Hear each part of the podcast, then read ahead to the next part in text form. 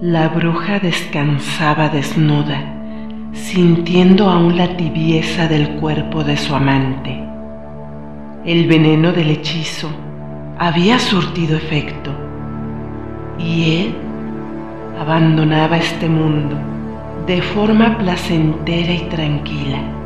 Ella esperaba pacientemente, absorbiendo su vida para conservar la eterna juventud y belleza. Sin embargo, algo extraño sucedió. Sintió el amargo sabor del veneno en su propia boca y su efecto. Supo con terror que también iba a morir. Había roto una regla primordial para ser inmune al hechizo.